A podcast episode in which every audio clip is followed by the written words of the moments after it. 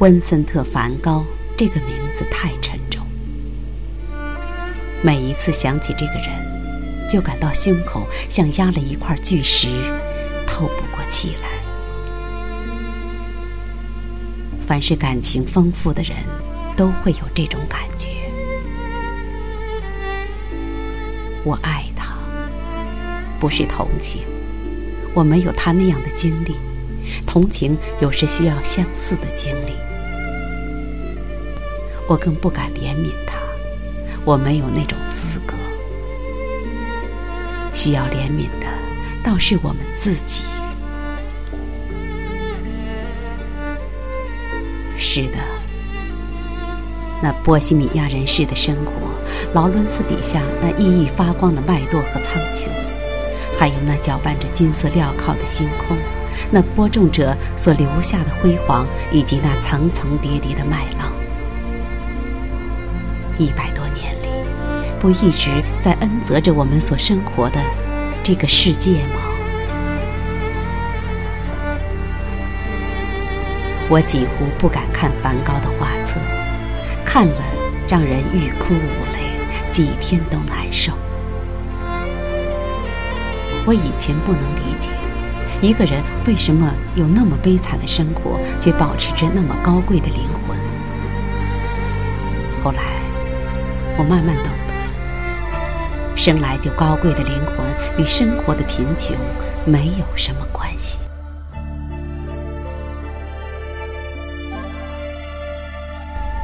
梵高先生，是您早上把清凉的山峦和潮湿的农舍，以及奔跑的小白马。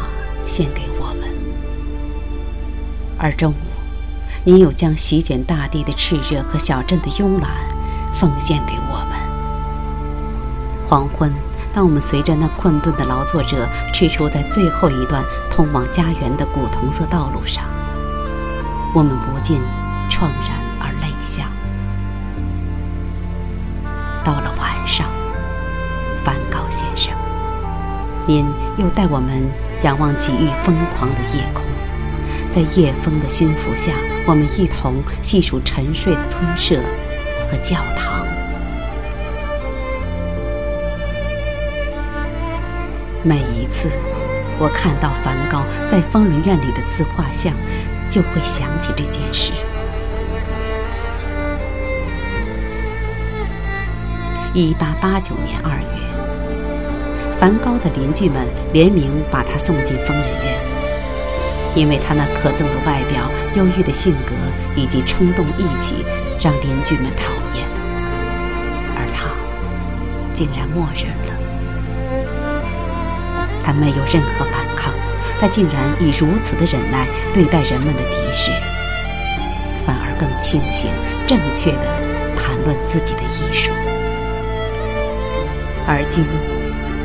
丰富的场景，你再也看不到了；洋溢着雨露的朝霞，你再也看不到了。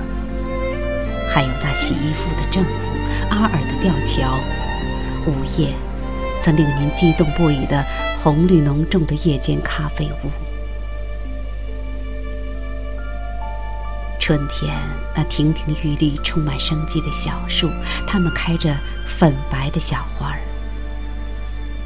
还有您花岗岩般坚硬的下颌，在人们心中激起的生活下去的勇气。如今，你那瞬间的注视已成为永恒，并将永远的映现在后世每一双被泪水润湿的瞳孔上，滋养着一代又一代年轻的灵魂。